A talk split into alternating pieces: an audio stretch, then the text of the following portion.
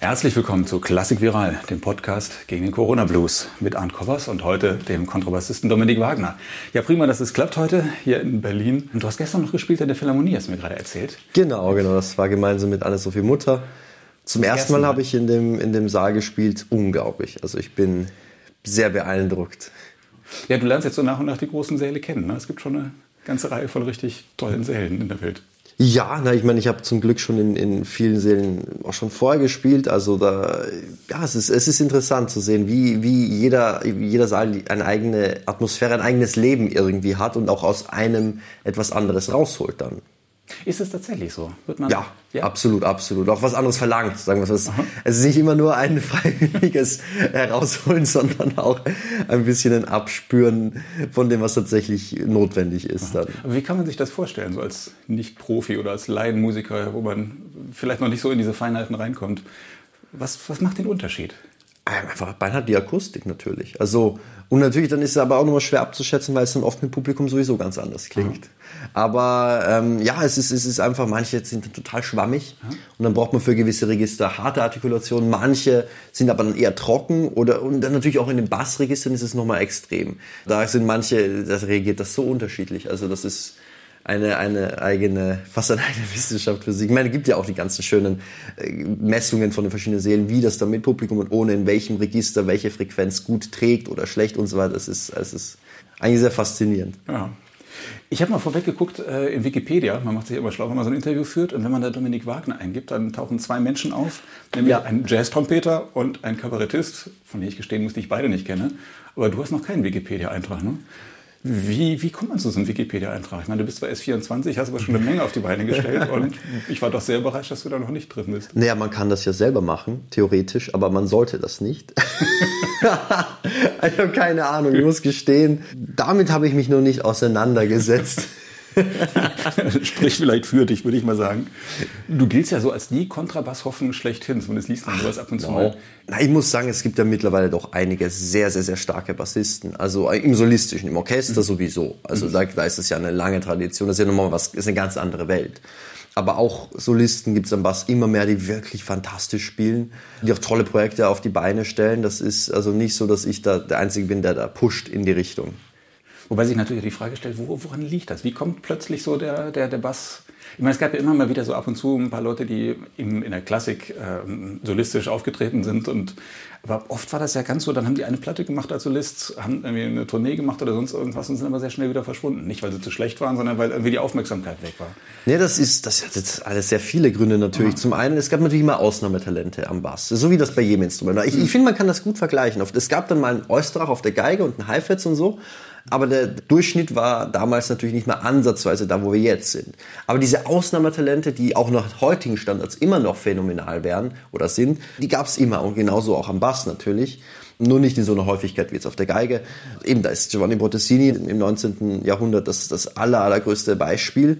Der hat Riesenkonzerte, eine riesen Weltkarriere. Der hat äh, tausende Konzerte in den größten Sälen gespielt. Und ja, es gab dann im 20. Jahrhundert, dann gab es Ludwig Streich, es gab Kosewitzki, es gab dann in den USA Gary Carr. Und jetzt ist einfach in den letzten Jahrzehnten das Niveau so angestiegen. Also ich meine, es gab auch schon vor so 30 Jahren, schon 30, 40 Jahren mehrere sehr, sehr, sehr starke Bassisten. Und aber jetzt mittlerweile, klar, es ist, es ist einfach, es ist ja normal, das ist doch, wäre doch komisch, wenn, wenn auf allen Instrumenten das Niveau steigt und am Bass nicht. Also am Bass gab es nur sehr viel aufzuholen, das kann man sagen. Ja. Und mittlerweile, eben, wenn man sich die ganzen Wettbewerbe anschaut, wie das Niveau da ist, das ist echt phänomenal. Mhm.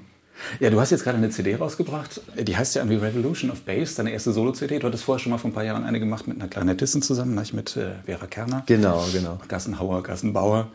Revolution of Bass, bezieht sich das auf die Musik von Bottesini oder bezieht sich das auch auf deinen Anspruch? Naja, es bezieht sich auf viele Sachen. Natürlich in erster Linie in meinen Augen natürlich in erster Linie bezieht sich auf Bottesini, aber auch ein bisschen auf Bottesini jetzt und den Bass jetzt. Auf Bottesini ganz einfach, weil er der größte Revolutionär war, der das Instrument jemals hatte. Also er hat Stücke geschrieben und gespielt auf einem Level, das war einfach meilenweit voraus, vor allem, vor, vor allem, was es auch nur ansatzweise gab in der Zeit. Ich meine, dass die Leute wirklich gut Bottesini spielen können, das gab es eigentlich dann erst wieder Mitte, Ende 20. Jahrhundert. Also, und wenn man jetzt die Literatur für den Bass von davor betrachtet und das vergleicht, das ist, ja, es ist äh, ein Witz. Also er hat das wirklich komplett neu erfunden, das Spiel. Man sagt also ganz zu Recht ähm, der, der Paganini des Basses oder ich würde eher sagen, Paganini war der Bottesini der Geige. Aber nee, also das war schon ein, ein Phänomen und eben auch ein Revolutionär in der Karriere. Also das, das hatte ich ja vorhin angeschnitten. Ich habe neulich ein, ein Buch gelesen über Bottesini, er hat teilweise 30 Konzerte im Monat gespielt, aber schon noch mit, dem, mit seinem Bass gereist und mit den damaligen Reisemöglichkeiten, die ja auch sehr eingegrenzt waren und mit seiner Schiffskrankheit. Also da hat immer, da gibt's so schöne Briefe, äh, wo er schreibt, ja, in den in irgendwelche eben irgendwelche Flüsse oder, oder Meere überquert oder so. Und dann schreibt ja ich habe wieder reichlich die Fische gefüttert. Ja also es ist es ist unvorstellbar. Und er hat in den größten Seelen auch gespielt mit den größten Persönlichkeiten seiner Zeit. Hat in seinen 20er schon eine Meile in der Skala als Solist gespielt und und dann seinen ersten Gastauftritt, lustigerweise, ich, ich muss mal hier sagen, ich komme ja aus Wien und seinen ersten Gastauftritt hatte er in Wien mhm. tatsächlich. Und da gab es auch eine, eine schöne Kritik von Hanslik, von Eduard Hanslik, dem Kritiker der Zeit, der ja eigentlich überhaupt kein Fan von Virtuosentum war und auch überhaupt nicht so von Italienern der aber total begeistert war. Der schreibt äh, sowas wie, wer das Staunen über Virtuosität verlernt hat, der wird das bei Bottesini wieder erlernen. Oh ja. Und auch eben ganz war auch, auch musikalisch angetan tatsächlich. Das ist nämlich das, was mich auch so berührt bei ihm. Er schreibt virtuos und, toll und so, ja, aber, aber er schreibt gesanglich wie niemand anderer für den Bass jemals. Also das ist, das ist einmalig. Das ist wie eben Operngesang, wie italienischer Belcanto am Bass. Und das ist für mich ein Traum. Also das, es gibt wenig, das mir mehr Freude bereitet. Ja, gut, das habe ich ein bisschen lang ausgeschwenkt, aber die Revolution ist natürlich Bottesini, ganz klar.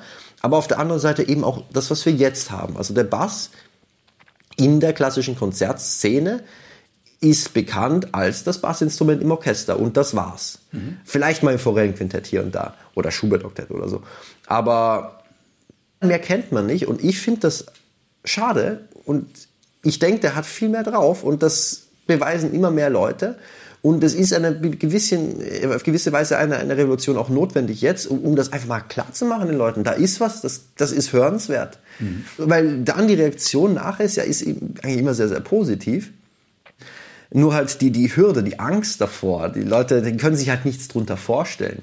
Deswegen auch diese CD und auch bei so einem guten Label mit einem tollen Orchester, mit tollen Solisten, mit, toll mit einem fantastischen Dirigenten, mit Emanuel Teknavorian, Benjamin Schmidt, Württembergisches Kammerorchester Heilbronn, Jeremias Fliedl, Ursula Langmeier, das sind alles Traummusiker. Es war ein Riesenluxus und das war mir aber wichtig, genau sowas in der Größenordnung aufzuziehen. Da war Corona ein Vorteil, da hatte ich dann Zeit, das Ganze zu planen. Ich habe auch die ganzen Sponsoren alles selber an Land gezogen. Das war ich habe sogar die beiden Duos, habe ich das, die Orchesterarrangements selber gemacht. Mhm. Das hat mir auch nochmal so 150, 200 Stunden gekostet. Ähm, also es war ein, ein riesiges Herzensprojekt von mir. Und eben auch diese Vielfalt zu zeigen. Das war auch, weil Bass-CDs sind dann Bassklavier.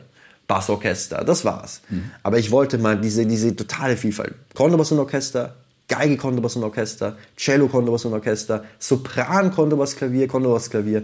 Diese die Besetzung gibt's alle zu hören drauf. Und das ist auch in, insofern, diese Konstellation vom Bottesini-Repertoire auf einer CD gab es auch noch nicht. Und auch für mich ist es natürlich so ein bisschen als, als jetzt erste Solo-CD ein, ja, es ist auch ein Ereignis, weil es ist Bottesini der Komponist, der mich überzeugt hat, Bassist werden zu wollen. Als ich so 13, war sowas habe ich online, habe ich die Aufnahmen gefunden von seinen Werken, weil es ja nicht so, dass man in seiner Stadt jeden Abend einen großen Bassisten spielen hört, äh, so wie man hat jeden zweiten Abend ein tolles Klavierkonzert in der Großstadt, aber nicht ein Basskonzert. Mhm. Und online habe ich da halt viel gefunden und da war ich äh, weggeblasen. Ich meine, wow, das ist, dass sowas geht. Also natürlich zum einen die Virtuosität, aber auch einfach der Sound, mhm. wie das dann singt und und mit so einer Fülle und Wärme natürlich ganz anders als bei anderen Streichinstrumenten. Also wirklich eher wie ein, ja, wie ein Tenor, so Bariton-Tenor, sowas in dem Bereich. Das ist da die Assoziation für mich und da, das war, also das ist, ja, das kombiniert sich dann alles zusammen. Das war für mich ein, der Wunsch, erste CD, Solo-CD mit Bottesini Obwohl Solo ist, ist ja jetzt so ein Kaleidoskop, mhm. möchte ich gar nicht sagen, Solo zu dir, aber ja, unter, deinem ähm, Namen. unter meinem Namen sozusagen, mhm. genau. Da, da war das, ja, das ist, also war das für mich ganz, ganz wichtig. So, diese Musik, weil ich sie auch, ich liebe die Musik einfach, ist einfach, äh, kann man so sagen, was saugeile Musik. Mhm. So. Würde ich auch sagen. Also ich war auch sehr überrascht, was für eine, was für eine hohe Qualität diese Musik hat, weil man wirklich das immer so abstempelt, ja. wenn man es nicht kennt, Virtuosentum irgendwo so ein ja, aber ist es wirklich nicht. Aber trotzdem, um daraus wirklich Musik zu machen, dass die, dass die auch die Hörer wirklich überzeugt, äh, muss man ja die Technik drauf haben. Vielleicht doch nochmal auf die Technik zu kommen. Also wenn man ja. irgendwelche berühmten klassischen ähm, Kontrabassisten hört, ist mir das doch sehr oft gegangen, dass ich immer gedacht habe, oh, da sind aber immer wieder schiefe Töne bei, ja. das ist sonst wieder irgendwas. Warum ist es auf dem Bass so, so schwer, klangschön, musikalisch und gleichzeitig intonationsrein äh, zu spielen? Geiger frotzeln ja immer, da kommt auf den Bass kommt es auf den Zentimeter an, aber es kommt ja doch eher auf den Millimeter oder den Mikrometer an. Ne? Ja, ähm, das ist, glaube ich, einfach Sache der Tradition. Das gibt es halt einfach noch nicht so. Ja. Also ich meine, es gab immer eben die großen Virtuosen, wie ich gesagt hatte, aber dass, dass das Durchschnittsniveau so steigt, dass, dass wirklich einfach alle dass es Voraussetzung ist, wenn man einen Job haben will, dass man das wirklich beherrscht, sowas von. Aber ich muss gestehen, ich habe lange Zeit gedacht, auf dem Bass kann man nicht perfekt sauber spielen, dass das eigentlich nicht möglich ist mit, mit, mit dem Bogen. Ha. Wenn, wenn Jazzmusiker zupfen und das auch noch über einen Verstärker geht, dann merkt man das nicht so ganz genau. Ja, ja. Aber ähm, weil ich immer gedacht habe, das ist irgendwie nicht möglich. Aber es gibt Leute und bei deiner Platte war das, ging mir das auch so. Ich dachte, das Danke. ist tatsächlich möglich, das zu machen. Ja, das ist es absolut. Also äh, und es gibt eben, wie ich gesagt habe, immer mehr Leute, die das mhm. tun. Es ist, ist natürlich schwierig. Ich glaube, es ist meistens die Sache. Das ist wie der, der erste Mensch, der dann einen Marathon unter zwei Stunden rennt. Ja, dann hat es einer getan, dann haben es auf einmal mhm. mehrere getan. Mhm.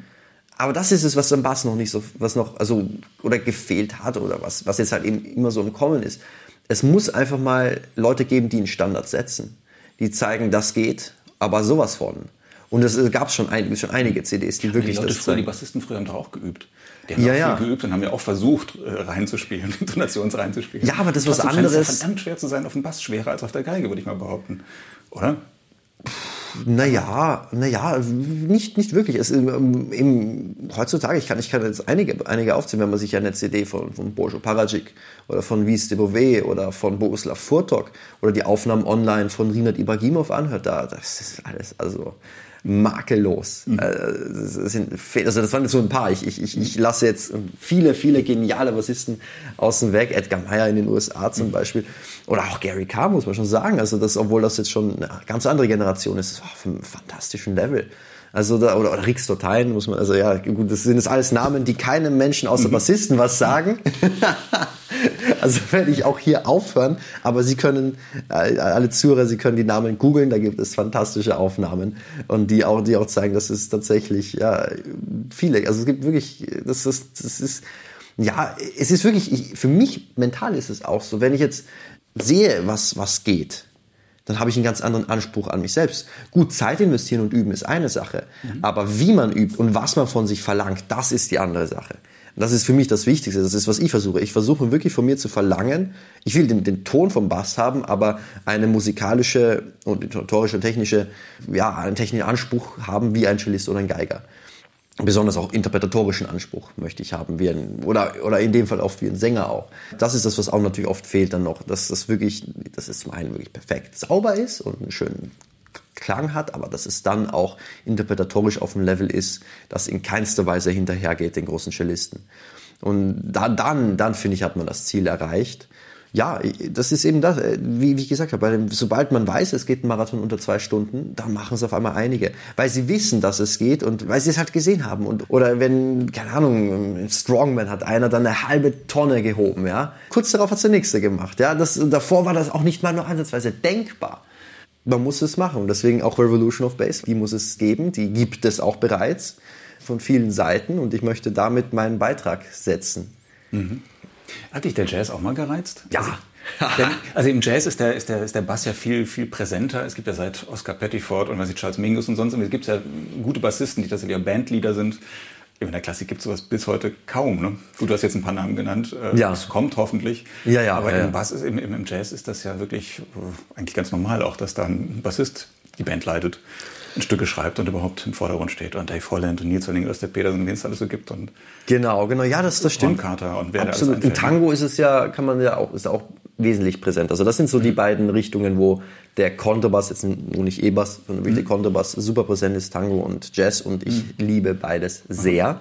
Ich will da auch in die Richtung definitiv mehr machen. Oder ich, im Jazz mache ich auch immer, immer wieder was. Ich habe jetzt gerade vor kurzem erst wieder mit dem Württembergischen Kammerorchester das Breinschmidt Kontrabass-Konzert gespielt. Georg Breinschmidt muss ja. man an der Stelle sagen, alle, die ihn nicht kennen, ein jetzt hauptsächlich Komponist und Jazzbassist, ehemaliger Wiener Philharmoniker, der einfach keinen Bock mehr drauf hatte mhm. und gekündigt hat. Ich weiß noch, er hatte mir erzählt, er ist damals immer nach dem Dienst in Pog and Bass gegangen und hat sich gedacht, das will ich doch eigentlich machen. Und dann, ja, dann hat, noch ein witziger Mensch und, und äh, fantasievoller Musiker auch. Ne? Es ist ein, ein genialer Mensch. Ja. Also ich bin ein Fan und ein, muss ich sagen, mittlerweile auch ein Freund von ihm geworden und ein Fan aber immer noch absolut. Also ich, es ist, äh, ich bin begeistert von, von ihm als Mensch und als, als Bassist und einfach als kreativer Geist. Ich glaube, es gibt keinen Menschen, also was in seinem Gehirn vorgeht, das ist, ja, das ist unvorstellbar für mich.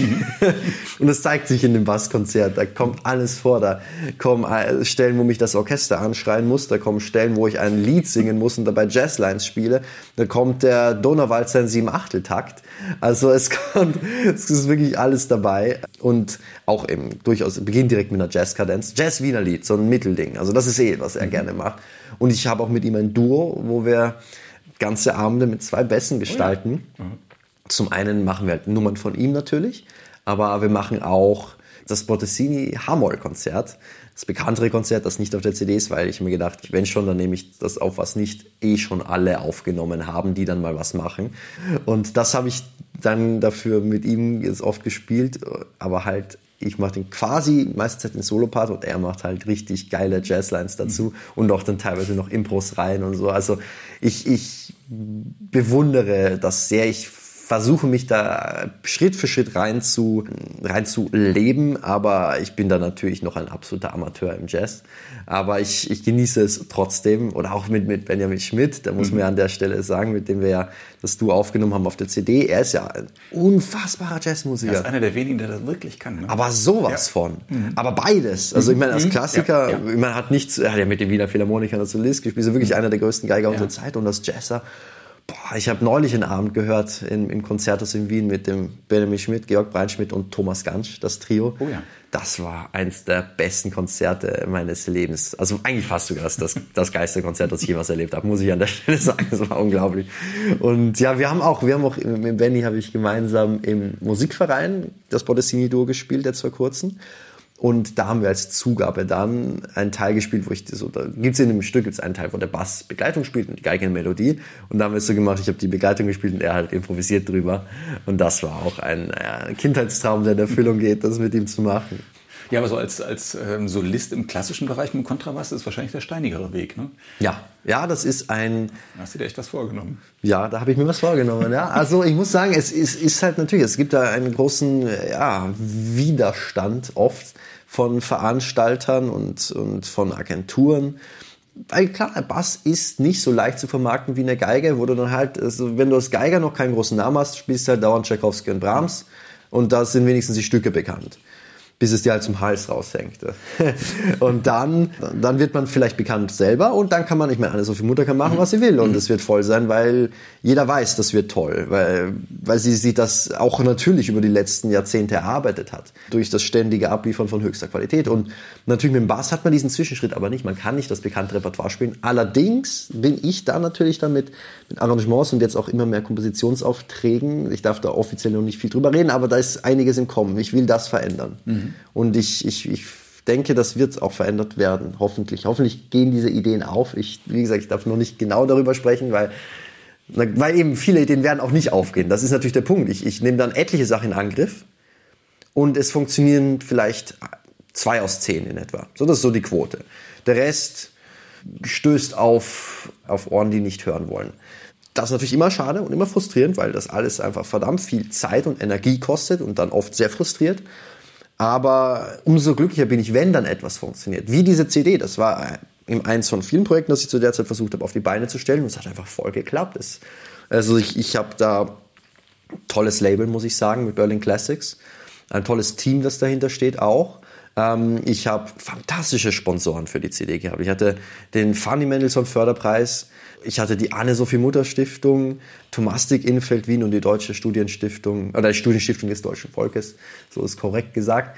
Ähm, und das sind auch Institutionen, mit denen ich natürlich, also wo ich sagen kann, da bin ich stolz, dass, sehr stolz drauf, dass die mich da, ähm, dass die mir da, die, die, die mich unterstützt haben, die es, die es ermöglicht haben letzten Endes. Mhm. Und dann natürlich noch hatte ich so gute Musiker, mit denen ich da arbeiten konnte. Mhm. Jeder einzelne, also oder jeder einzelne und das Orchester eben auch, ein so ein motiviertes Orchester. Mhm. Das, das ist phänomenal. Das, das darf ich an dieser Stelle sagen. Mache ich gerne Werbung fürs Württembergische Kammerorchester. Ich habe sowas noch nicht erlebt in einem mhm. deutschen Berufsorchester der Orchestervorstand hat vorab, wir hatten vier Tage für Aufnahmen, und der vorab hat der Orchestervorstand darum gebeten, ob wir nicht noch eine Probe mehr machen, ohne jetzt das Budget für, für mich zu erhöhen. Weil sie wollten einfach sicher gehen, dass es dann gut ist. Ein deutsches Berufsorchester, das freiwillig mehr probt, um eine gute Qualität zu, sicherzustellen. Das ist, das ist ein Unikum. Das, das es nicht sonst. Das ist phänomenal. Das, also ich, ich muss sagen, ich liebe die Musiker dort. Äh, und das, äh, ja, also ich spiele jetzt zum Glück immer wieder mit denen mhm. und wir sind auch am Planen für einige Projekte in der Zukunft. Ist phänomenal. Also, und was sie auch abliefern dann. Ich finde die, die, die CD auch wirklich überzeugend. Das ist wirklich eine tolle CD. Ah, das also freut kann mich. Man, kann man echt nur empfehlen. Auf, der, auf deiner Homepage hast du ja so ein paar Sachen, was du so arrangierst. Zum Beispiel die Arpeggione-Sonate von Schubert. Da gibt es ja. eine Fassung für, für, für Bass und Klavier kann ich mir gar nicht so richtig vorstellen. Aber, äh Können Sie sich einfach auf YouTube anhören. Oder? also für alle, alle Zuhörer, das ist, äh, das ist eine, eine großes Anliegen von mir auch, nämlich, Aha. weil ich habe ja meine Begeisterung online gefunden und mhm. deswegen habe ich auch beschlossen, möglichst viel online, umsonst, aber in professioneller Qualität, also mit professionellem Video und Ton, zu veröffentlichen, dass sich einfach jeder anhören mhm. kann. Wie die Aperture sind, die hat auch mittlerweile, ich weiß nicht, über 100.000 Aufrufe das ist natürlich ein, also in der Basswelt weiß das jeder, das Standardrepertoire. Für den Bass liegt das tatsächlich sehr gut. Mhm. Ja, ist immer noch schwierig natürlich, aber von der Lage ist es normal. Also am Cello ist es ja eher ein bisschen hoch, mhm. deswegen ist es eher unangenehm. Aber am Bass ist genau diese Lage, die, sag mal so, gegriffen jetzt in etwas so eine Quartquint höher als die normale Lage am Cello. Das ist so das, der Standardbereich, wo man am Bass eh immer solo spielt. Mhm. Also so gesehen, das passt gut und Arpegione ist ja auch so ein, so ein, so ein Gampen-Gitarren-Hybrid irgendwie und Bass ist letztendlich auch ein Gampen-Instrument. Und es, also, das ist ein Stück, das zum Beispiel optimal passt. Aber natürlich, da, da arrangieren gehört absolut dazu. Ich meine, in der, in der Gassenhauer Gassenbauer CD war ja zum Beispiel das Gassenhauer Trio von Beethoven drauf. Mhm. Was auch natürlich eigentlich sehr gerechtfertigt ist, weil Beethoven, das muss man der Stelle sagen, zu seiner Zeit hatten Celli auch ganz andere Dimensionen. Also sein Cello zu Hause hat einen Korpus, der, der um die 8 cm länger war als das, das der Korpus von Standard Celli jetzt. Es wurde dann später, ähm, wurden die Instrumente vereinheitlicht, hatten dann alle eben die, die etwa, in etwa dieselbe Größe. Es gibt noch ein paar Ausnahmen. Tull Merck hat zum Beispiel lange auf einem etwas größeren ähm, gespielt, größeren Cello gespielt vom Korpus. Aber Beethoven hat zum Beispiel auch selber die erste und zweite Cello-Sonate mit Dragonetti, äh, ein sehr bekannter Kontrabassist, gemeinsam gespielt. Also Beethoven Ach. am Klavier, Dragonetti am Bass, haben die ersten beiden Cello-Sonaten gespielt. Und da gibt es Briefe, der war wohl maßlos begeistert. Oh ja. Also so gesehen, die Leute sind dann immer so streng, ah, hier, das ist ja für das Instrument geschrieben und das darf dann auch nur da gespielt werden. Mhm. Und das ist ja Arpeggione, gut, wer spielt es noch auf der Arpeggione heutzutage? Mhm, Aber eben Beethoven selber ja. hat ja sogar mit einem Bassisten auch. Also oh ja. ich denke, da darf man auch nicht so, so engstirnig sein. Für, für mich ist natürlich so, wenn dann, muss halt die musikalische Essenz, die darf nicht drunter leiden. Überhaupt nicht. Ganz im Gegenteil. Ich will eher mit Arrangements erreichen, dass man äh, dass das auf eine Art beleuchtet, die wirklich der Musik gut tut. In meinen Ohren zumindest ist dann natürlich meine Meinung. Ich bin natürlich auch nur ein Mensch, der seinen Geschmack hat. Aber eben natürlich viele Sachen kann man auch nicht machen. Klar. Also ich will jetzt kein Schumann-Cello-Konzert am Bass spielen. Mhm. das wäre nicht so gut. Aber du hast dann noch auf der Internetseite drauf unter den, unter den Arrangements, äh, zum Beispiel von Kusewitzki und von Bottesini Konzerte für Bass, Klavier, Orchester und Solo-Tuning. Solo-Tuning, ja. Ja, das sind in dem Fall einfach nur Notenausgaben, das sind jetzt keine Arrangements. Ah, okay. ähm, es ist so, dass am Bass es ja zwei verschiedene Stimmungen, obwohl es gibt etliche verschiedene Stimmungen. Also es gab auch immer etliche verschiedene Stimmungen. Das ist jetzt drei Seiter, vier Seiter, fünf Seiter, sechs Seiter sogar. Also ich Sechsseiter, Kontrabass, Sechsseiter. Das ist damals noch in der Klassik, als das noch alles so Violone-Hybriden waren, dass noch nicht wirklich ein klarer, was war ein Bass, dass das noch nicht so genau definiert war. Na, ich, ich sag mal so, ich, um das nicht zu bassspezifisch zu machen, damit sie nicht einschlafen beim Anhören. Heutzutage sind zwei Stimmungen etabliert. Die Orchesterstimmung, das ist das, was man immer hört im Orchester, G, dann D, dann A, dann E. Und die Solostimmung ist ein ganz Ton höher. Es ist dann auch ein transponierendes Instrument, so wie A und B Klarinette. Mhm. Es wäre im Prinzip ein D und C Bass. Und diese Solostimmung ist halt so konzipiert, dass es wesentlich brillanter klingt, wesentlich heller, wesentlich besser trägt, also für solistisches Spiel gemacht ist eben. Und in Europa spielen auch, in, also zumindest Deutschland, Österreich, wie es auch die meisten spielen, das solistische Repertoire mit dieser Stimmung. Und naja, Bottesini zum Beispiel hatte das auch. Er hatte, obwohl er hatte einen Dreiseiter wiederum. Aber er hat sogar manchmal noch einen Halbton höher als die jetzt gebräuchliche Solostimmung. Das war dann sozusagen ein S-Kontrabass, hat er gespielt. Und in der Wiener Klassik war es wieder ganz anders. In der Wiener Klassik, da gab es dann eine, eine Terzquart-Stimmung. Also man hatte zum Beispiel, wenn man jetzt ein Stück in D-Dur hat, war die untere Seite ein A, dann ein D, dann ein Fis, dann ein A. Also das komplette Instrument war einfach ein D-Dur-Dreiklang. Wenn es in S-Dur war, mhm. dann ein S-Dur-Dreiklang. Mhm. Und das hat natürlich wieder ganz andere Möglichkeiten gebracht. Im Orchester hat man dann eben oft fünf oder sechs Seiten sogar gehabt, damit es auch noch tief genug runtergeht. Und da hatte man dann halt, was Dreiklangs-Zerlegungen, Arpeggios und, und, und, und, und Terzen so betrifft, ganz äh, phänomenale Möglichkeiten. Da haben auch fast alle großen Komponisten der Zeit haben eigentlich geschrieben für den Bass. Also, Aber das heißt, diese Werke kann man heute gar nicht mehr spielen auf dem Man kann sie spielen Bass. und alle spielen sie, sind halt Transkriptionen letzten Endes. Aha. Manche machen dann halt wiederum das auch original in Wiener Stimmung. Also das ist auch der Grund, warum ich Klassik in Konzerten nicht, also Bassklassik nicht spiele. Mhm. Weil ich finde das, also gut, ich verstehe es, wenn man es im Probespielen braucht und im Wettbewerben und so, weil das einfach gut zum Einschätzen des Können eines Musikers. Aber ich würde im Konzert, wenn dann, äh, das mache ich vielleicht mal in ein, zwei Jahren, wer weiß, sicher auch mal ein Projekt, mir ein, ein Instrument zulegen, dass ich dann genau, das muss ich halt dran gewöhnen. Das, das, die Idee ist natürlich, dass es dann halt resoniert, aber sowas von. Das halt einfach, dass man die Flageolets und die Obertöne so ausnützt und da muss ich aber auch ein Instrument dran gewöhnen. Also ich glaube, es gibt, dass man einfach mal das draufschmeißt auf den Standardbass und dann, dann mal so spielt. Das wird auch immer wieder gemacht. Das, ich weiß nicht, wie sinnvoll das ist es gibt schon Aufnahmen, wo teilweise Leute in Wiener Stimmung sehr toll spielen, zum Beispiel Edixon Ruiz, mhm. der macht das wirklich fantastisch. Hier der Berliner Philharmoniker. Genau, genau, da sind wir hier in Berlin genau mhm. richtig. Da, das, zumindest in Aufnahmen, ich habe ihn nie live gehört, aber in Aufnahmen klingt das schon toll. Also der war auch tatsächlich so mit 13 seine Aufnahmen waren die, die mich am meisten inspiriert haben. Oh ja. Weil er einfach so ein, der, der spielt mit so einer Leidenschaft und hat so, so einen wunderschönen Ton einfach. Und dem macht so innovative Sachen. Er macht nicht nur einfach, der spielt am Portesini am Dreiseiter, Wiener Klassik in Wiener Stimmung und dann macht er ganz viel zeitgenössische Sachen. Also das finde ich auch gut, dass man da, das muss man halt am Bass machen. Man muss ein bisschen einfach halt die paar Standardkonzerte spielen, so wie das halt Geiger und Cellisten machen.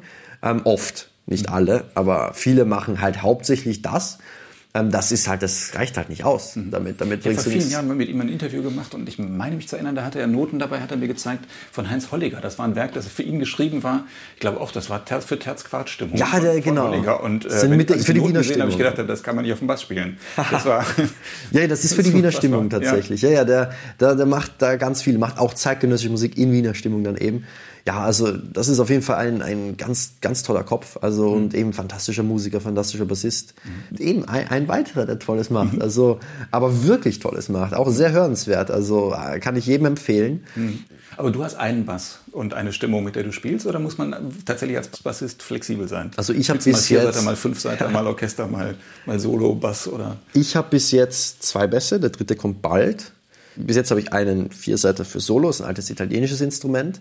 Ähm, und ein Vierseiter für Orchester und Kammermusik, der ist gerade hier mhm. neben uns. Jetzt bald kommt ein Fünfseiter dazu.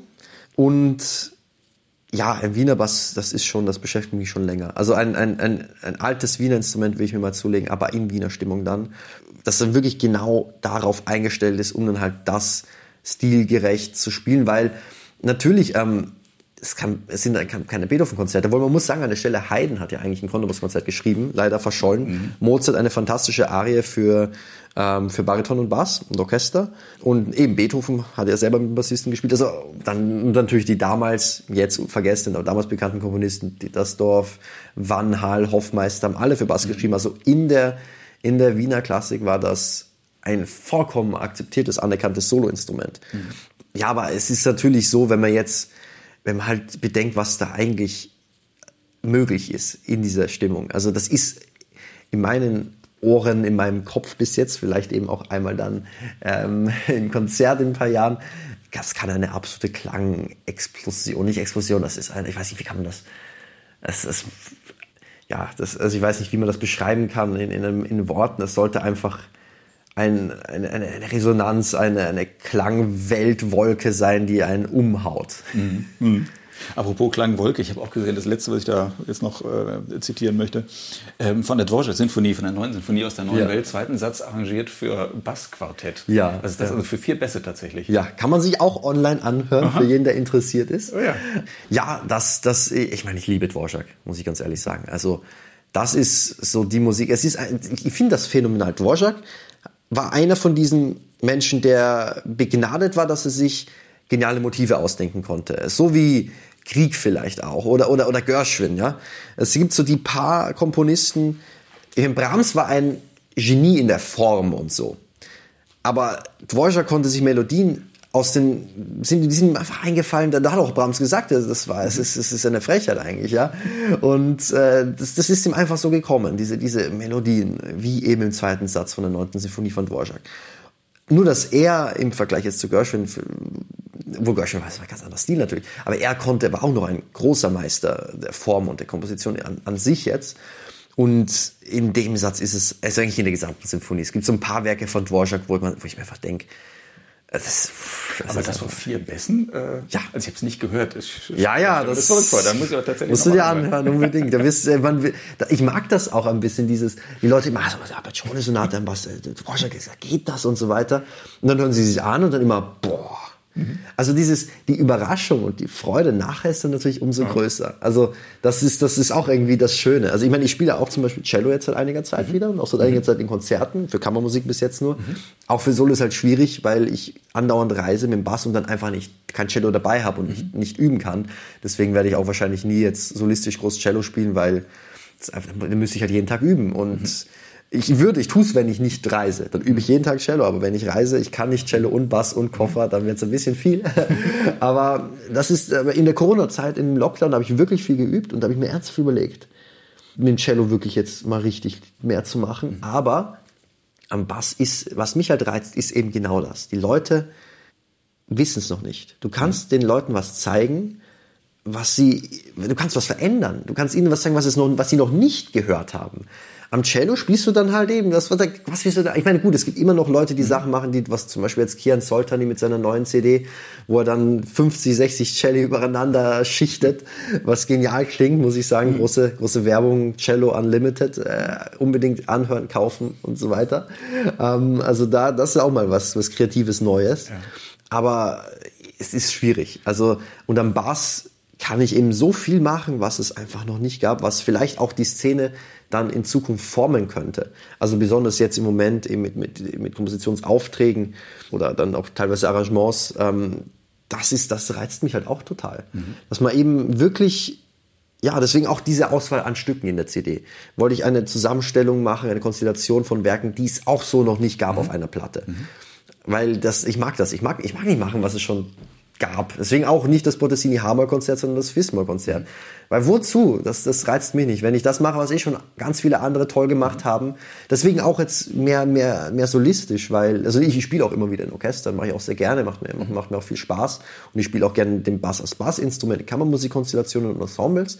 Aber ich, ich fokussiere mich dann hauptsächlich auf solistische, weil, ja, ich meine, es gibt so viele tolle Orchesterbassisten, wirklich fantastische Musiker, die das so beherrschen auf eine Art und Weise, die da musizieren können. Das, das ja, sage ich nur hier Berliner Philharmoniker, bestes Beispiel. Ist eine, das ist vielleicht die beste Bassgruppe der Welt. Aber ja, das machen halt schon viele und machen auch schon viele toll und haben auch schon viele vorher toll gemacht. Mhm. Das heißt, es ist kein Ziel von dir, jetzt äh, irgendwann ins Orchester reinzugehen, sondern wenn es möglich ist, vielleicht auch mit verschiedenen Projekten. Ja, ich meine, ich, ich mhm. weiß nicht. Also ich, ich weiß nicht. Ich, ich, das Solistische reizt mich natürlich mehr. Eben ganz einfach aus dem Grund, weil ich da Sachen machen kann, die einfach noch keiner vorher gemacht hat. Und weil ich mir da was aufbauen kann, das es so noch nicht vorher gab. Aber ich, ich mag auch Orchester spielen. Also ich weiß es nicht. Ich möchte mich da nicht hundertprozentig festlegen. Im Moment fokussiere ich mich darauf ähm, und aufs Unterrichten sehr viel. Ich unterrichte sehr gerne und sehr viel auch mittlerweile. Das ist mir auch ein großes Anliegen, weil ich auch da merke, also kann ich ein bisschen ausschweifen oder haben wir Zeit? Klar. Super, dann, dann schweife ich kurz aus. Gerne. ich hoffe, es ist für Sie interessant. Ne? Es ist für mich ein großes Anliegen, weil ich hatte tatsächlich vor einigen Jahren sehr, sehr große Schwierigkeiten beim Spielen. Also ich, ich stand kurz vor einer voll ausgeprägten fokalen Dystonie. Also für alle, die nicht wissen, was eine fokale Dystonie ist, das ist im Prinzip, wenn das Gehirn nicht mehr die Informationen für gewisse Bewegungen an den Körper weitergibt. Das ist so, wie man auf einmal gehen verlernt. Man weiß auf einmal nicht mehr, wie es geht, weil natürlich Bewegung ist etwas Halbbewusstes. Also ich kann sagen, ich gehe von A nach B, aber was eigentlich im Körper, was die Gelenke, die Muskeln alles machen, während man geht, das kann man niemals bewusst kontrollieren. Es gibt ja die Maschinen, die so programmiert werden, die so gehen sollen wie Menschen, die da und hinfliegen und das sieht mhm. total komisch aus. Und dabei haben die jetzt eine bewusste Leistung, die tausendmal höher ist oder zigtausendmal höher ist, als das, was wir Menschen bewusst denken könnten, jemals. Aber eben, was unser Halb- und Unterbewusstsein machen kann, das ist ja ist, ist unbeschreiblich. Und jetzt stellen Sie sich mal vor, das ist auf einmal weg. Das ist natürlich blöd. Und das ist auch nicht auf einmal, das passiert natürlich graduell.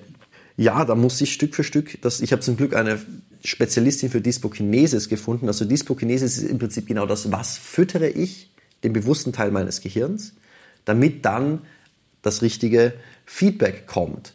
Da probiert man einfach Gedankengänge, Vorstellungen aus, ich sag mal so, ähm, von meinen Vorstellungen, die ich mir so ausgedacht habe, von 1000 waren vielleicht fünf guten, der Rest war eine Katastrophe. Und hat mein Spiel nur weiter ruiniert. Und da habe ich dann eben zum Glück Hilfe gefunden und so Stück für Stück wieder was spielen gelernt. Das ist ein langer Weg, ne? Das ist ein langer Weg und kein schöner Weg. Wenn mir das, wenn ich nochmal an den Punkt komme, mhm. falls ich, ich meine, ich glaube, die Wahrscheinlichkeit ist jetzt gering, weil ich weiß, was mich dahin gebracht mhm. hat. Aber falls ich jemals nochmal an den Punkt komme, würde ich, also das, würde ich, das mache ich nicht nochmal. Ja. Also das ich weiß, es gibt den Linz, den Pianisten Andreas Eggertsberger, der auch den ja. Weg zurückgefunden hat, der ja. Vokaldystonien jetzt wieder prima spielt. Leon Fleischer hatte ja das Problem, der hat ja jahrelang nur mit der linken Hand gespielt. Ja, hat aber nie, hat nie richtig wieder. zurückgefunden. Nee. Er hat manchmal dann doch ja. wieder mit der, er hat dann einmal wieder gespielt, äh, ein, zwei Mal, glaube ich, im Brahms-Konzert. Aber so richtig hat der nie wieder zurückgefunden. Also ich kenne auch etliche, die nie wieder zurückfinden. Ja, das stimmt. Es ist auch so ein Spektrum. Es ist nicht so, man hat eine Dystonie oder man ist gesund. Mhm. Es gibt auch bei Leuten, es gibt, ich sag mal so, es gibt die Leute, die einfach eine tolle Motorik haben und dann die Leute mit einer kompletten Dystonie und das, jeder ist irgendwo dazwischen. Kaum ein Mensch hat die perfekte Motorik. Mhm. Es gibt so ein paar Yuja Wang zum Beispiel. Das ist schon also das ist äh, nahe an dem, was, äh, was einfach Menschen möglich ist, äh, motorisch. Das ist unglaublich schön anzuschauen für mich mhm. natürlich dann. Also nicht nur sie, sondern in dem Fall auch ihre Motorik, ihre ja. Finger, wie sie sich bewegen. Ähm, oder nicht nur Finger, es ist eigentlich eine ganz körperliche Sache mhm. natürlich. Oder, oder auch Emanuel Technavorin als Geiger. Es ist, es, ist, also es ist so nahe an dem, was, was irgendwie an dem Ideal von menschenmöglicher motorischer Fähigkeit. Normalerweise ist man nicht dort und auch nicht an dem Punkt einer Dystonie. Man ist irgendwo auf diesem Spektrum. Mhm. Und man muss natürlich schauen, dass man sich in die richtige Richtung bewegt und oder richtige in die für einen selbst positive Richtung. Und das ist, ja, also das ist etwas, was ich dann im Unterrichten merke halt. Dadurch, dass ich halt das jetzt halt so durchgemacht habe oder immer noch durchmache. Es ist so, da, da muss man damit leben. Da ist es nie so, dass ich einfach spielen kann, ohne jetzt sehr bewusst mir zu sein von dem, was ich, was ich machen soll oder besonders, was ich nicht mache. Ist das immer so eine Angst noch im Hinterkopf, ja. dass das plötzlich irgendwie ja. wieder aufhört und unseren Finger das nicht mehr so tut, wie man es wie man's will? Ja, ja, absolut. Und das passiert auch manchmal. Mhm. Allerdings, wenn ich jetzt, es ist ja, es geht ja immer, also die Entwicklung geht ja immer so wellenförmig. Ähm, es, es geht, grundsätzlich geht die Entwicklung in eine positive Richtung, aber es gibt auch immer mal wieder so Tiefs. Das Gute, was mich halt beruhigt ist, wenn ich jetzt ein abnormales Tief habe, so richtig, so dass, mir, dass ich mich katastrophal fühle, dann geht es mir immer noch tausendmal besser als vor drei Jahren in einem besten Hoch. Das ist der, das ist der Punkt. Also die Tiefs kommen immer wieder leider. Mhm. Aber ich kann damit umgehen, ich kann trotzdem Konzerte spielen. Es fühlt sich natürlich schrecklich an, mhm. also das muss ich ganz ehrlich trotzdem. sagen. Also es geht, ich mache es dann natürlich nicht so gern, aber, aber ich weiß auch natürlich, wie ich es vermeiden kann und es passiert immer weniger und eben selbst wenn es passiert, ich habe teilweise sehr große Konzerte oder sehr große Livestream-Sachen gespielt, wo es mir katastrophal ging und es kein Mensch bemerkt hat. Da bin ich das sehr froh. Ähm, aber also jetzt hauptsächlich auch viel gemacht, wo es ihm gut ging. Also insofern müssen Veranstalter auch keine Sorgen haben, dich zu Nein. buchen. Ich meine, das ist ja auch so eine Sache, wo man, wo man denkt, oh, darf man das in die Öffentlichkeit genau. Darf man das sagen? Ich habe das lange nicht gesagt. Ja, ich habe das, das ganz lange, als, als es wirklich noch so war, dass ich mir wirklich unsicher war. Mhm. Ich meine, jetzt weiß ich, wenn ich ein wichtiges Konzert habe, ich werde Musik machen, egal was passiert und ich werde was kreieren, ich werde ein Erlebnis kreieren und das wird äh, das wird bis jetzt, zumindest in letzter Zeit, war es immer so, dass es sowohl eine Freude für mich, als auch für die anderen Musiker, als auch fürs Publikum war. Und ich beabsichtige, das so weiterzuführen. Aber ja klar, ich habe lange nicht drüber geredet. Ganz einfach aus dem Grund, ja. aus mehreren Gründen. Also zum einen natürlich, weil ich Angst hatte, dass die Veranstalter dann noch scheuer werden, als sie schon sind wegen dem Kontrabass. Aber zum anderen gibt es ja auch diesen ganzen Branding-Bereich. Und ich war früher so ein, eine Naturbegabung. Also ich habe Bass einfach unglaublich schnell gelernt. Ich habe einfach zufällig, also Begabung, Naturbegabung sage ich einfach, ich habe einfach zufällig das Richtige gemacht, ohne genau zu wissen. Ich habe ich hab einfach gedacht, die anderen sind vielleicht faul oder was weiß ich. Ich habe einfach halt geübt und es ist einfach sehr schnell sehr viel besser geworden. Vielleicht mal ganz kurz einhaken, das habe ich nämlich gelesen. Du hast mit fünf angefangen, Cello zu spielen, du genau. mit zehn hast du gewechselt zum Kontrabass genau. und mit zwölf warst du dann schon auf der Musikuniversität genau. in, in, Wien. Ja, das deutete darauf hin, da muss eine Naturbegabung gewesen sein. Genau, das, das hat einfach so funktioniert. Also ich, ich sage ich, ich rede jetzt auch drüber wie über einen anderen Menschen. Also ich habe mit dem Dominik von damals sehr wenig zu tun. Außer dass es halt ich war irgendwie. aber, aber tatsächlich ist ein anderer Mensch. Ähm, und ganz anderer Zugang zum Leben und zur Musik und zum Bassspielen. Ja, es ist einfach gekommen, es hat einfach funktioniert. Es ist ja schön, aber ich bewundere es. Ich kenne Leute, denen das so geht. Und ja, das war ein Geschenk. Aber das war dann halt weg. Hm. Also eine Dystonie kommt auch oft auch vom, vom falschen Üben. Ne? Dass man vom falschen, vom Übertrieben. Ja, ja. Ja, ja. Na, ich meine, ich, ich weiß nicht, was den Anstoß. Ich glaube, ich, ich habe mehrere Ideen. Es ist zum einen das, dass, was ich jetzt gelernt habe, man muss seinem, aber ist letztendlich das Gleiche für Menschen. Aber in, in der Musik ist es nochmal extremer. Also ich muss meinem innersten Ohr, meinem, mir selbst, dem, was ich gut finde, treu sein. Wenn ich was mache, was ich nicht gut finde, auf Dauer wird mich das kaputt machen. Das habe ich damals immer wieder gemacht. Ähm, aus verschiedenen Gründen leider. Und auch für mich ist es, wahrscheinlich, ich, ich, ich komme ja ursprünglich, also das, was mich unwiderruflich am meisten musikalisch geprägt hat, war wahrscheinlich der Gesang. Ich war fünf Jahre bei den Wiener Sängerknaben. Da geht man ja komplett instinktiv ran. Man hat überhaupt gar keine Ahnung als Kind, was man da so macht. Man singt mit den besten Leuten der Welt, in den größten Seelen der Welt. Und man denkt eigentlich, ja, jetzt freue ich mich wieder, wenn ich Gameboy spielen kann. Ja, also so war das. Ähm, und, aber trotzdem instinktiv formt das einen. Und ich glaube, das war der Grund. Ich glaube einfach dadurch die machen das auch ganz geschickt dort in der Ausbildung. Da hat, da hat man automatisch einen, Geschmack entwickelt, der natürlich schon sehr ausgeprägt war und dem hätte ich mir bewusst sein müssen, weil ich bin dann irgendwann gegen diesen Geschmack halt, wie das, weil ich was so Bass spielt man halt so oder so und das war nicht ich und dann aber auch, als ich dann, dann, dann haben so, sind so kleine Probleme sind gekommen und was ich gemacht habe dann ist, ich habe zwölf Stunden am Tag geübt. Kein Witz, also pure Spielzeit vom Bass. Ich habe nur, ich habe nur geschlafen, gegessen und geübt. Mehr habe ich nicht gemacht. Zwölf Stunden am Tag. Und dann ist es noch schlimmer geworden natürlich. Also zuerst, der, der Anzünder war, dass ich, glaube ich, mir selbst nicht treu war. Meinem musikalischen, tonlichen Ideal.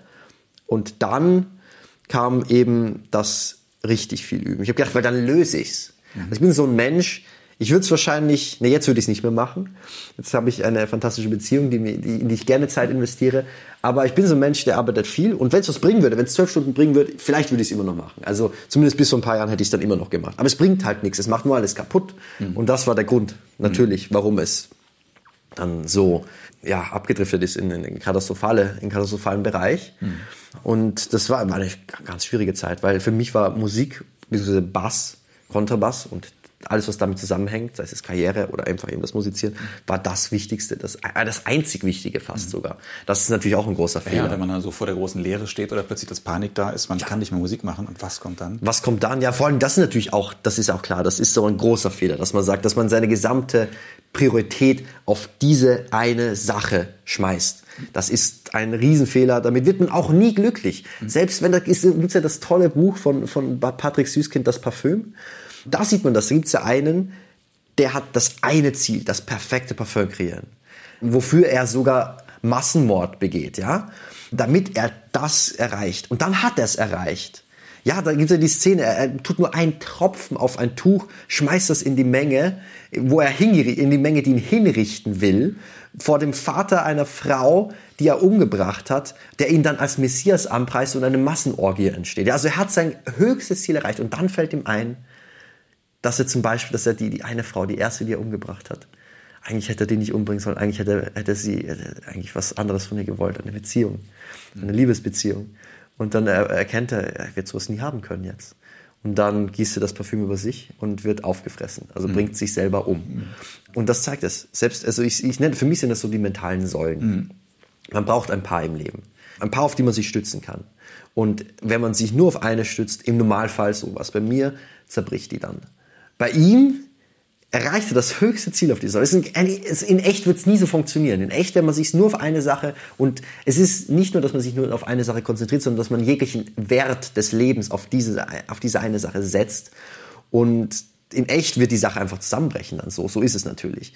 Aber das ist ein interessantes Experiment. Selbst wenn man das erreichen würde, ist man dann trotzdem nicht glücklich, weil es reicht nicht. Man braucht andere Sachen. Man braucht sag mal, eine gute Beziehung zur Familie oder eine eben vielleicht mal eine Familie selber machen oder oder oder Freunde, ähm, richtig gute Freundschaften, ein paar, müssen ja nicht viele sein, oder Hobbys, andere Sachen, die einem wirklich was bedeuten und so. Da, da kann man doch schon sich, sich, einiges, sich einiges aufbauen. Es muss ja nicht nur die Karriere oder der Job oder die Berufung oder was weiß ich, äh, sowas sein, oder die Kunst, mhm. auch wenn die Kunst was Tolles ist, ja. dass das uns alle überdauern wird. Aber, aber ja, das, das, das, das war der große Fehler natürlich, dass ich da, für mich gab es nur das eine mhm. und das hat mich zerstört natürlich ja. dann letzten Endes. Ja, aber es ist toll zu hören, dass, sowas, dass man sowas überwinden kann und dass das dann. Deswegen spreche ich jetzt auch ja, drüber genau. mittlerweile und verdammt oft kriege ich nachher Rückmeldungen, direkt von den Leuten, mit denen ich spreche, du kannst mir sagen, wo du da bist oder mhm. welche, wo, was gute Kontakte wären. Ich kenne da wen, der hat Probleme oder ich habe Probleme oder in die Richtung, weil so viele, genau, das, das wollte ich vorhin noch sagen, da kommen wir nicht zu diesem Branding. Ich war damals der, der einfach alles kann, so, äh, ohne Probleme, ja. Das war das so, wie man mich gesehen hat. Und ich wollte nicht, dass die Leute mich anders sehen. Und viele in der klassischen Szene werden auch so dargestellt. Von der Marke her ist man dieser Perfekte oder diese Perfekte die einfach alles kann, ja, und, und die unwiderruflich toll ist, ja. Und dann einfach mal zu sagen, nein, bin ich nicht. Ich habe was verdammt falsch gemacht. Und ich habe auch, hab auch Schwächen. Mhm. Und ich bin aber nicht alleine damit. Das ist halt der Grund. Und, und das ist, weil die meisten Leute eben dann doch sagen, so viele kennen. Also das ist, aber man traut sich das nicht zu sagen, weil man denkt dann eben, die Leute wollen einen nicht mehr einladen oder oder oder oder das das das kommt auf stößt auf, auf Ohren, die das nicht hören wollen oder so oder auf einfach keine Akzeptanz oder man man repräsentiert dann nicht mehr diese Marke, die man bis dahin war und da gibt's einige, auch bekannte Musiker, die in die Richtung Probleme haben, die nicht drüber reden mhm. und ich werde natürlich keine Namen sagen, weil ich möchte das auch nicht vorwegnehmen, mhm. mhm. aber das ist so eine Sache, weil dieses Branding ist natürlich, man möchte kontinuierlich sein, man möchte durchziehen, was man angefangen hat und man möchte sich auch oft nicht selbst eingestehen, dass man ein Problem hat. Mhm. Aber das Gute ist ja, es gibt Spezialisten dafür, einige. Und man kann daran arbeiten und man kann wieder spielen lernen, man kann wieder Freude dran haben und damit leben und das runterschlucken. Das habe ich auch gemacht eben jahrelang und das, das war eine Katastrophe. Also deswegen mittlerweile spreche ich gerne offen drüber, mit der Hoffnung, dass vielleicht dann der ein oder andere oder die ein oder andere das äh, hört und dann vielleicht selber merkt, oh, da, das, das Geht könnte... nicht nur ihr so, ne? Es gibt genau. eine Menge, denen, die dieses Problem haben und man kommt da wieder raus. Ja, für mich ja. war tatsächlich, also ich bin da enorm dankbar an Sophie Mutter. Also ich habe mit ihr nämlich mal ein längeres Gespräch damals drüber gehabt, mir erzählt von meinen Problemen und sie hat mich dann zuerst zu Physiotherapeuten, Chiropraktikern oder so Sportärzten. Ich war eine Zeit lang beim Dr. Müller Wohlfahrt. Ja. Das war unglaublich. Der hat mir dann immer so 30, 40 Spritzen in die Hals, äh, Hals-Nacken-Gegend reingejagt. Das für Menschen mit Spritzenphobie war das natürlich ganz toll.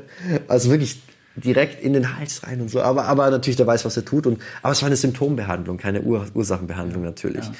Und dann hat mir Frau Mutter einen Artikel geschickt über Musikerkrankheiten. Hast du gedacht, ach, ist nett von ihr, aber schau mal, ich habe damals gedacht, ich bin einfach verrückt. Ich habe damals gedacht, ich, oder mein Körper ist einfach, um, ja, einfach, darf, darf, man, darf man Scheiße sagen hier? Darf, ja, darf man. Ich habe gedacht, mein Körper ist einfach scheiße im Vergleich zu normalen Menschen. Aber da habe ich dann gelesen von neurologischen Erkrankungen und von der fokalen Dystonie. Und da habe ich mir gedacht, Moment, das, das, das hört sich ja endlich mal, endlich mal nach etwas an, das könnte auf mich zutreffen. Mhm. Und zum Glück war ich nicht an dem Punkt einer voll ausgeprägten Dystonie, weil da ist es dann oft so, dass die Leute einfach nicht mehr. Also war kurz davor, also mir wurde gesagt dann, du mach noch so weiter ein, zwei Monate und dann ist vorbei. Mhm. Dann bist du da und dann kann es sein, dass du nie wieder zurückkommst. Ja. Glücklich ist wirklich aber auf den letzten, auf den letzten Draht sozusagen gerade noch das mitgekriegt und dann, also hätte sie mir den Artikel nicht geschickt. Ich weiß nicht, ich weiß nicht was. Ich habe mir damals gesagt, so, wenn du bis zum Sommer nicht eine Perspektive siehst, dann, dann hörst du auf. Also mhm. dann, ich hatte schon Ideen, was, was ich sonst machen würde. Dann studiere ich was anderes und sage alle Konzerte ab und das war's mit der Musik. Das Schlimme ist, dass das Wissen darüber immer noch nicht weit verbreitet ist, vor allem Ja. auch unter Lehrern, ne, unter Professoren Ja, nicht. Mein Lehrer war auch komplett überfordert. Ja. Der hatte keine Ahnung, was Ja. da los ist. Also Das er hat es versucht zu verstehen, aber er konnte es nicht verstehen. Ja, ja, das hat mir auch der Andreas Eggersberger, mit dem habe ich meine Geschichte fürs Phonophon gemacht, ich weiß nicht, vor zwei Jahren, drei Jahren. Der hatte mir das auch erzählt, dass also jahrelang plötzlich tauchten diese Probleme auf als Pianist und die Lehrer haben gesagt, ja, du musst halt stärker üben, du musst weiter Ja, üben. genau. Du musst, also es ging im Grunde in völlig falsche Richtung. Genau. Und es ging bei ihm über Jahre hinweg und immer wieder Probleme und immer wieder haben die Lehrer gesagt, ja, du musst mehr üben, du musst dich da stärker konzentrieren und sowas. Also immer der falsche Rat im Grunde genommen. Ganz Bis er genau. selbst irgendwo per Zufall dann was gefunden hat und gedacht hat, das könnte das sein, was ich habe. Und sich da selbst eigentlich rausgezogen hat. Ja. Und eigentlich so darf es nicht sein. Ne? Das überhaupt nicht. Das ist, das ist, das ist, vor allen Dingen, es ist so, gibt so eine so eine Statistik, die besagt, um die 2% der Berufsmusiker haben Probleme in die Richtung zu kämpfen. Ich sag, das ist nicht mal ansatzweise die, die wahre Nummer. Also mit, ich sag mal, Leute, die eine volle Dystonie haben, okay, vielleicht da, aber Leute, die mit die Probleme in diese Richtung haben. Aber es, es reicht einfach nicht auf dem im optimalen Bereich vom motorischen Spektrum zu sein. Es kann ja jeder, das, jeder kann Fortschritte, also fast jeder kann äh, in einem optimalen Bereich sein und und die Gefahr ist natürlich immer da dann, weil, weil wir sind ja mit diesem Perfektionsdrang, es muss alles immer hundertprozentig imperfekt sein, dass man da abdriftet, wenn man schon vielleicht von Natur gegeben nicht äh, im optimalen Bereich äh, vom motorischen Spektrum ist und dann einen übertriebenen Perfektionswahn bekommt oder eingetrichtert bekommt, oft eben von Lehrern. Obwohl das, ich, musste sagen, da hatte ich Glück. Ich hatte jetzt einen fantastischen Lehrer. Er hat sein Bestes gegeben, um mich da irgendwie durchzubringen. Er hat, hat, also er hat es natürlich nicht äh, verstanden, aber er war unglaublich tolerant und hilfreich dabei. Dorin Mark in, in Nürnberg. Aber ja, das, ist dieser Perfektionswahn bei vielen, der ist dann eben genau, oder bei mir, da war in dem Fall, der war in mir, der, der Perfektionsdrang. Das ist dann natürlich der ausschlaggebende Grund, was dann einen ganz, ganz weit Ja, man muss so eine lässt. Mischung finden. Ich meine, Ehrgeiz muss man haben und wahrscheinlich Natürlich. starken Ehrgeiz, ansonsten schafft man das nicht. Was ich gelernt habe, es geht immer darum, was für Ideale setzt man sich, was für Gedankengänge verfolgt man. Es ist alles Kopfsache. Es ist komplett alles Kopfsache. Das entscheidet alles. Ja, fast sogar, eigentlich wirklich fast, was für Ideale setze ich mir. Das, das ist fast das, das Wichtigste. Weil Perfektion ist ja auch so was Falsches. Also es ist nichts ist perfekt. Und perfekt ist ja auch steril. Perfekt wäre ja wäre ja ein Zustand. Und es wäre ja eine Katastrophe für Musik. Das, das, das geht, ich glaube, das, das geht ja gar nicht. Das ist ja auch so subjektiv. Das ist ja eben komplett unmöglich. Naja, trotzdem diese Illusion zu verfolgen, dass man, das alle, dass man alle Schwierigkeiten hinter sich lässt. Dass es wirkt, als sei es spielerisch leicht und so. Ja, aber das ist ja was ganz ist. anderes. Das ist ja nicht Perfektion. Das, ist ist, nicht ja Perfektion, Das ist was spielerisch ist toll, ist ein tolles Mhm. Wort. Man spielt ja auch ein Instrument. Ich, ich prügle nicht Kontrabass, ich kämpfe nicht Kontrabass, Mhm. ich spiele Kontrabass. Aber bis man da hinkommt, ist es ja eine enorme Arbeit und eine enorme. Ja, ja, ja, aber, aber wenn man eben etwas Spielerisches anstrebt oder etwas Emotionales in der Musik anstrebt, das hängt ja alles zusammen. Die Motorik folgt dann meistens. Das ist bei jedem so. Und das ist eben was, warum ich vorhin über Unterrichten gesprochen habe. Das ist ja das, was mich dann so glücklich macht beim Unterrichten. Also ich habe begonnen 2018, habe ich meinen ersten Meisterkurs gegeben. Und da habe ich gemerkt, dass diese Konzepte, dass sie da voll greifen.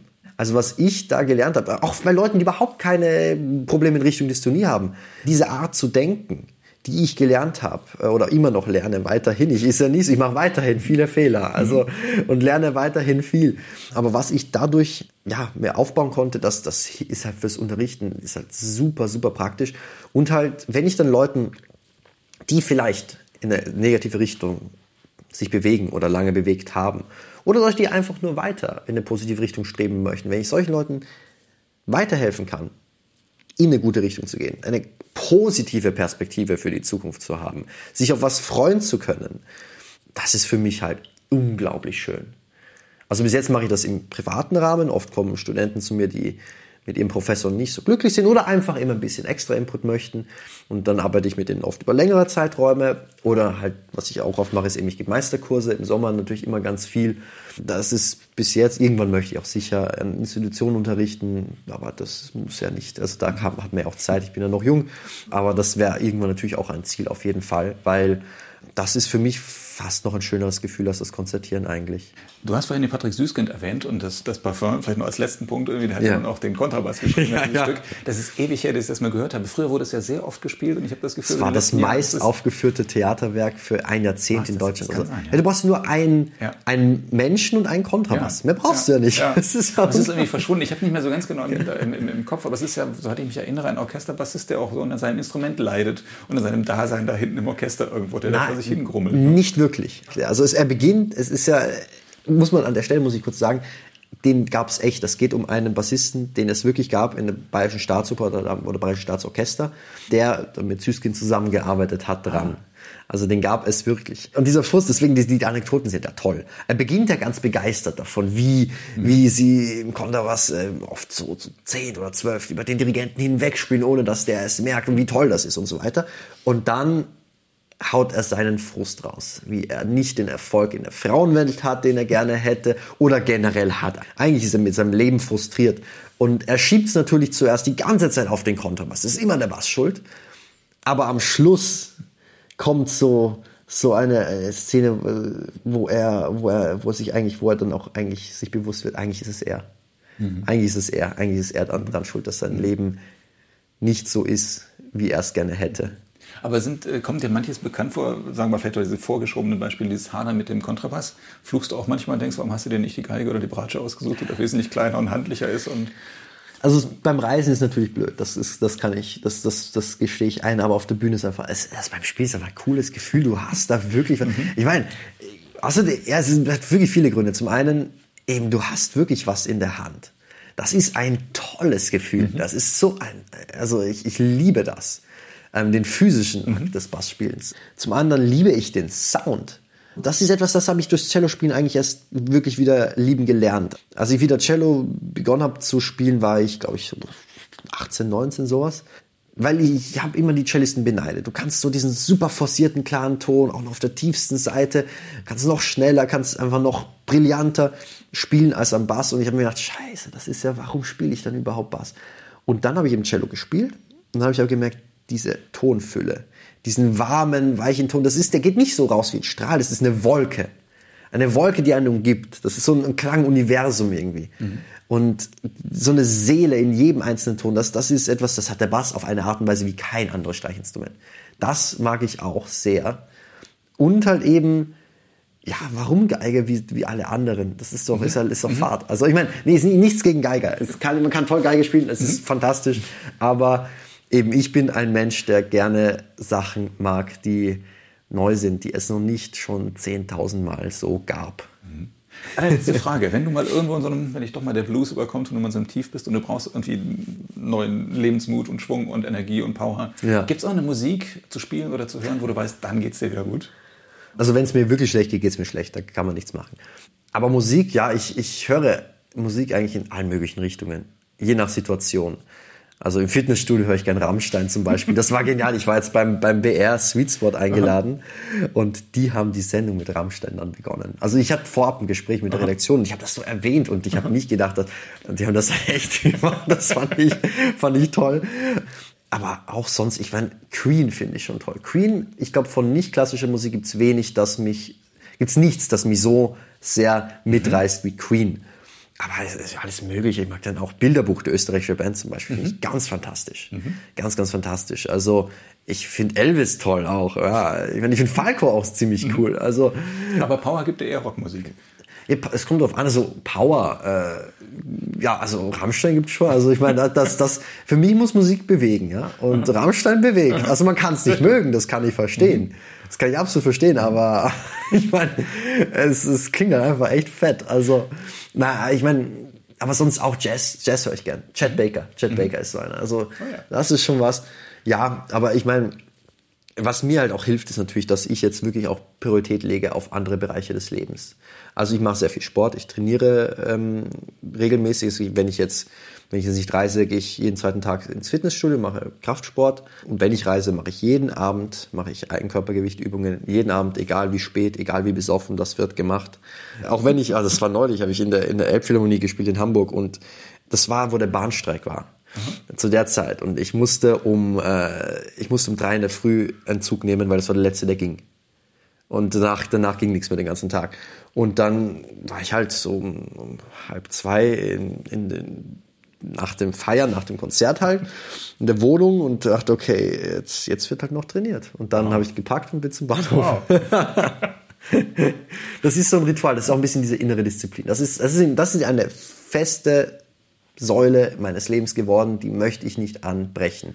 Ich breche sie eh an, wenn ich reise und nicht ins Fitnessstudio gehen kann. Natürlich kann man mit Eigenkörpergewicht nicht das erreichen. Das macht auch nicht den Spaß wie im Fitnessstudio. Das ist klar.